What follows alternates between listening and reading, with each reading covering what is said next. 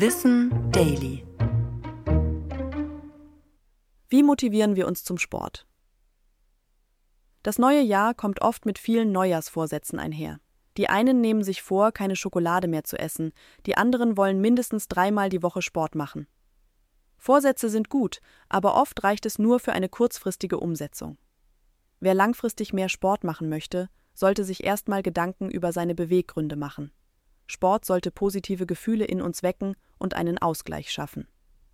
Das kriegen wir hin, indem wir eine oder mehrere Sportarten finden, die uns besonders Spaß machen und zu uns passen. Das Ziel, möglichst viele Kalorien zu verbrennen, kann dagegen Stress erzeugen und unsere positiven Gefühle beim Sport dämpfen. Darüber hinaus sollte die Zielsetzung auch realistisch sein. Jemand, der nie Sport gemacht hat, wird sich schwer tun, plötzlich sechsmal die Woche ins Fitnessstudio zu gehen. Außerdem sind Routinen und Terminplanungen sehr hilfreich.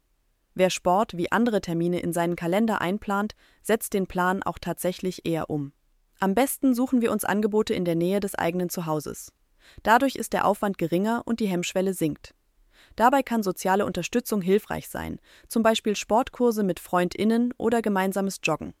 Unser Bewegungsbedürfnis steht immer in Konkurrenz mit unseren anderen Bedürfnissen.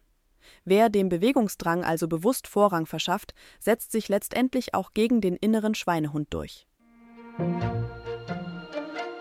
Das war Wissen Daily, produziert von mir, Anna Germeck, für Schönlein Media.